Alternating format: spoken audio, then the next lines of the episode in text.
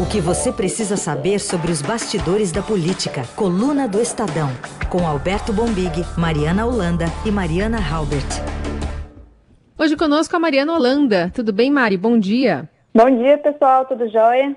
Bom dia. Tudo certo. Bom, acho que Brasília está acompanhando muito de perto, né? Aliás, está um pouco esvaziada em relação aos políticos que estão apoiando né, os seus aliados nas bases eleitorais. Não sei como é que está a movimentação por aí, mas aqui em São Paulo a coisa está esquentando. Menina, aqui em Brasília tá as moscas, viu? Não tem um parlamentar nessa cidade.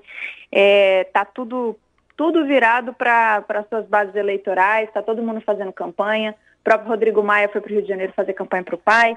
Aí em São Paulo que o negócio tá bom, né? Aqui em São Paulo tá tendo muita. Agora, né? Tá esquentando um pouquinho porque tá tendo é, os debates, né? Ontem teve, inclusive, o último debate da TV Cultura e a gente até separou um trechinho de um embate que simboliza um pouco do que tá rolando entre é, o Guilherme Boulos, do PSOL, com o que encostou no final das contas, né? Ambos estão ali com possibilidade de ir para o segundo turno, que é o Celso Russomano, que começou essa disputa lá em cima. Vamos ouvir um trechinho. O senhor está usando duas empresas fantasmas? Russomano, me admira muito a sua cara de pau aqui nesse debate. Porque ontem você fez uma acusação leviana de, uma, de um suposto jornalista que foi preso pela Polícia Federal a mando do Supremo porque faz parte do inquérito da fake news, do gabinete do ódio. Você se aliou com ele para inventar uma mentira a meu respeito. A justiça determinou que ontem esse vídeo fosse retirado do ar, justamente por ser mentira, e você traz isso aqui novamente. Eu estive nas duas empresas gravando uma reportagem. E sabe o que eu encontrei lá? Nada. São duas empresas fantasmas. Elas existem, estão registradas, isso já foi comprovado, a justiça colocou isso. Bom, então, de novo a fake news, e aí aproximando um pouco de Brasília, né? Porque esse caso do, do inquérito do Supremo veio aí de, de Brasília, né? Uhum, uhum, sim, com certeza. É, São Paulo é, é muito interessante porque sempre dá uma nacionalizada também, né? A gente consegue ver um pouco, às vezes, prévias ou não de 2022, é sempre um movimento muito interessante olhar para a capital paulista, né? Mas o que eu acho que está muito interessante aí, é, Carol, é que o Cova, onde, onde está o Covas? O Covas está lá na frente, né? Sim, o Covas já está com a vaga garantida no segundo turno. Ontem saiu o Datafolha e está com 32%. O segundo lugar que está empatado, né? Por isso que a gente vê esses embates aí, bolos com o Russomano, tentando polarizar. É, o Márcio França também, os três estão disputando uma vaga no segundo turno. É bom a gente falar aqui para o ouvinte, o Boulos está com 16%, o russomano é, com 14 e o França com 12. Isso, enfim, numericamente, mas é, eles estão todos empatados na margem de erro, que é de três pontos. Então tá ali, está um centro embolado que só vai se definir mesmo provavelmente no domingo. E, enfim, tá todo mundo aí em busca dessa vaga. O França e o Bolo sentido um embate nessa reta final muito interessante, né? Porque eles estão, os dois estão buscando o voto útil da esquerda porque é bom lembrar que o candidato do PT, que é o Gilmar Tato, está com quatro pontos percentuais, segundo o Datafolha de ontem, né, Carol? Bom, a gente tem por outro lado também, Mari, o, no caso específico do França, ele está buscando também voto útil do outro lado, da direita. Exatamente. A gente, o França está virando candidato que a gente brinca de canivete suíço. A gente até deu uma ilustração dele na coluna essa semana, né? Que, enfim, tem mil e uma utilidades e uma possibilidade.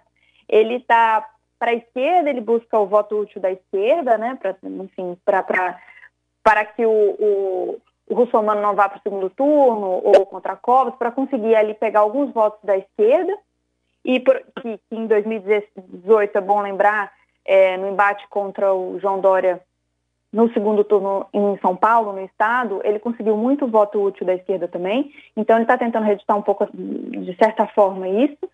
E, por outro lado, ele também fica tentando é, flertar com esse voto útil da direita, porque o Russomano é um candidato que vem derretendo já há algumas semanas. E o Russomano, como a gente sabe, é o candidato do bolsonarismo e na capital.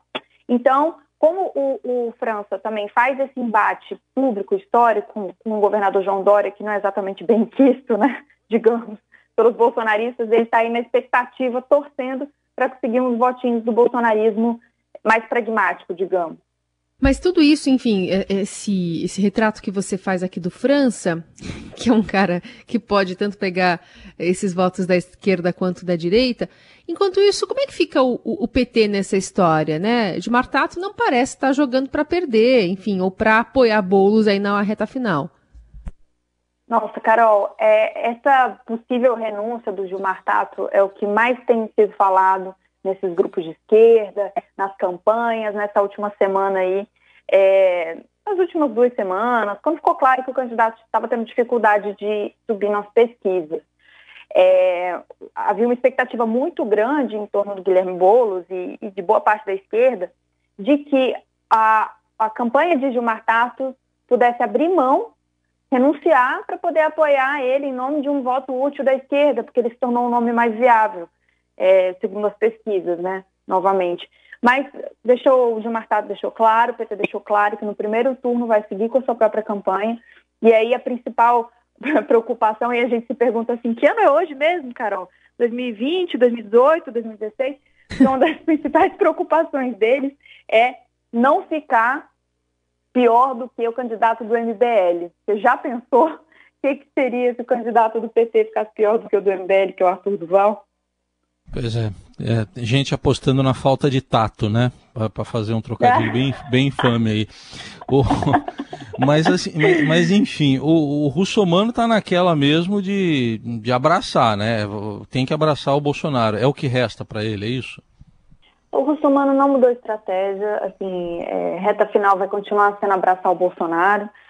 É curioso que eu, eu tive no Palácio do Planalto essa semana, conversei com alguns assessores palacianos, né, como a gente chama o pessoal, que fala reservadamente, fala em off, mas eles falaram que estão que tá todo mundo muito preocupado, assim, que não é uma coisa que saiu do radar, porque não é só uma, uma exclusividade da campanha paulista.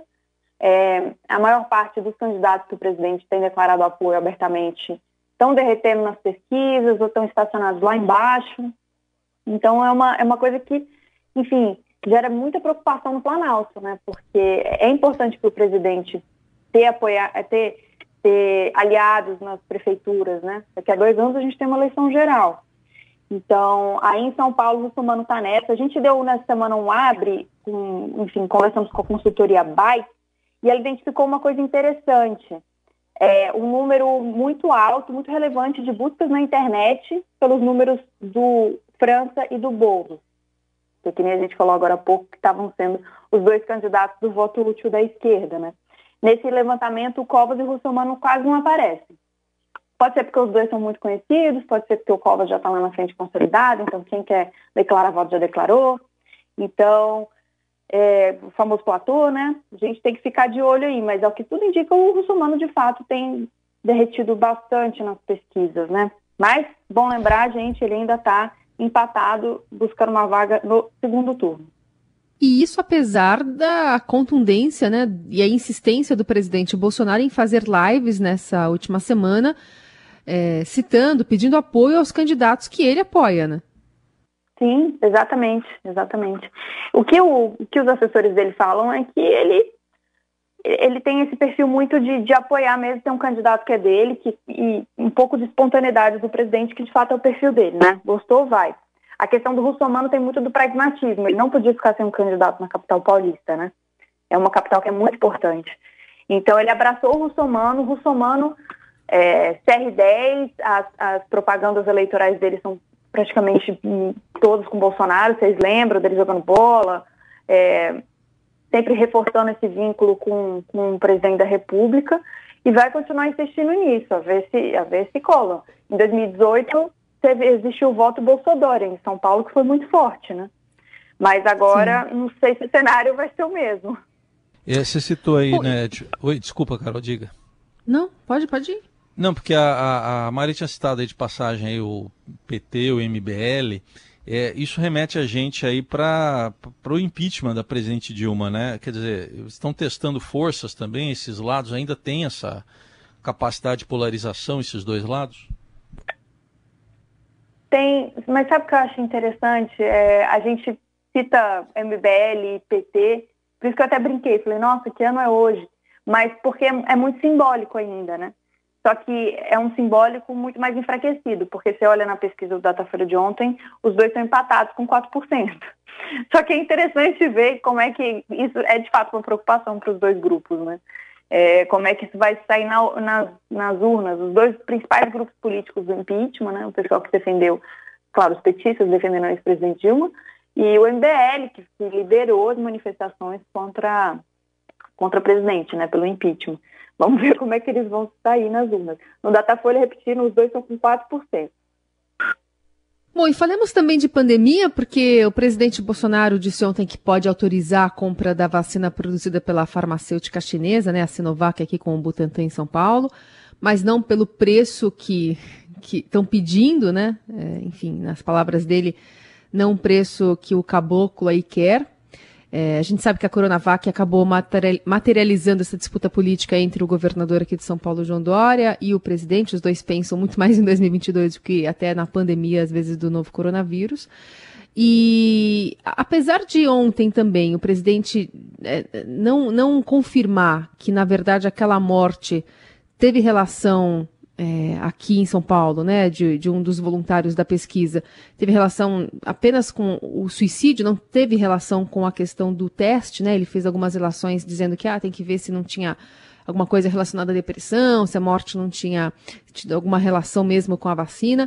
Ele abriu essa possibilidade de comprar então a vacina. Vamos ver um trechinho do que ele disse. Quem vai decidir sobre a vacina no Brasil? Ministério da Saúde, obviamente, né? E depois a certificação da Anvisa. Da minha parte, a venda da vacina comprovada pela, pela Anvisa e pelo Ministério da Saúde. A gente vai fazer uma compra, mas não é comprar no preço que um caboclo aí quer. Está muito preocupado um caboclo aí que quer que essa vacina seja comprada toque de caixa. Não é assim, não. Nós vamos querer a planilha de custo. E ele falou em Anvisa, né? Tá chegando um tenente-coronel, né, na agência sim, tenente-coronel bolsonarista, que é crítico da, da Coronavac. Isso é muito preocupante, Carol, porque a Anvisa sempre foi, uma, foi um órgão muito técnico e, e, e, com essa disputa, essa politização em torno da vacina, chega um momento que você não sabe mais como você escuta, né? Esse diz, não diz, morreu, não morreu, suspende, não suspende. Você, você coloca em dúvida a atuação de uma agência que é para ser exclusivamente técnica. E, de fato, o presidente tem nomeado, nomeou é, um bolsonarista agora, o próprio diretor da Anvisa, que é o Barra Torres, também, ele foi com o presidente nos protestos, lembram no começo da pandemia, né? Que o presidente ia para protesto, parece que tem tanto tempo, mas tem alguns meses só, já aconteceu tanta coisa. O Barra Torres ia acompanhando o presidente da República, né? Sem máscara, é, né? Sem máscara. Sem máscara.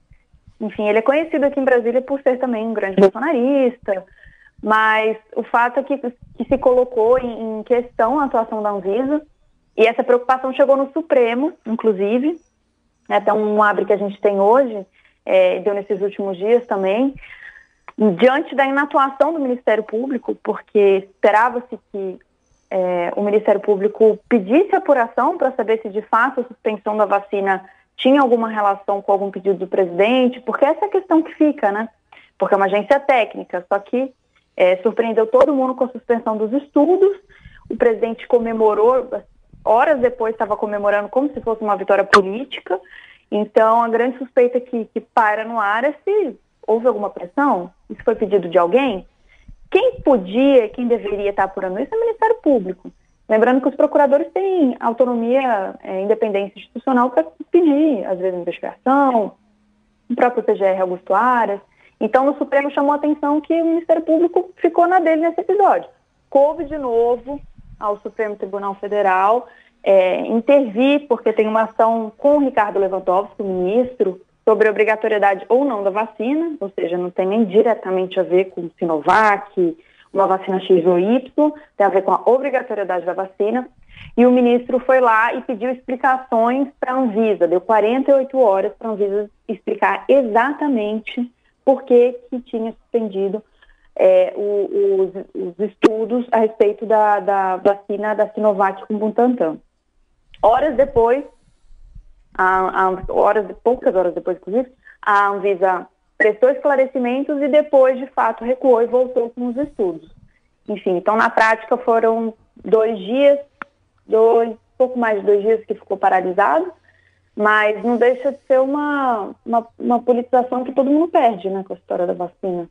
Todo mundo quer uma vacina, né? Tá todo mundo preocupado com isso. O presidente que está preocupado com a economia, com retomar a economia, com botar a gente na rua pra caramba, a principal preocupação dele devia ser essa, né? É, a vacina ajuda a economia também, né? A hora que o pessoal estiver vacinado, vai trabalhar com mais segurança, né? Carol estava falando da gente em casa, estamos aí há oito meses, né? Mas eu queria só para fechar, é, essa semana foi meio.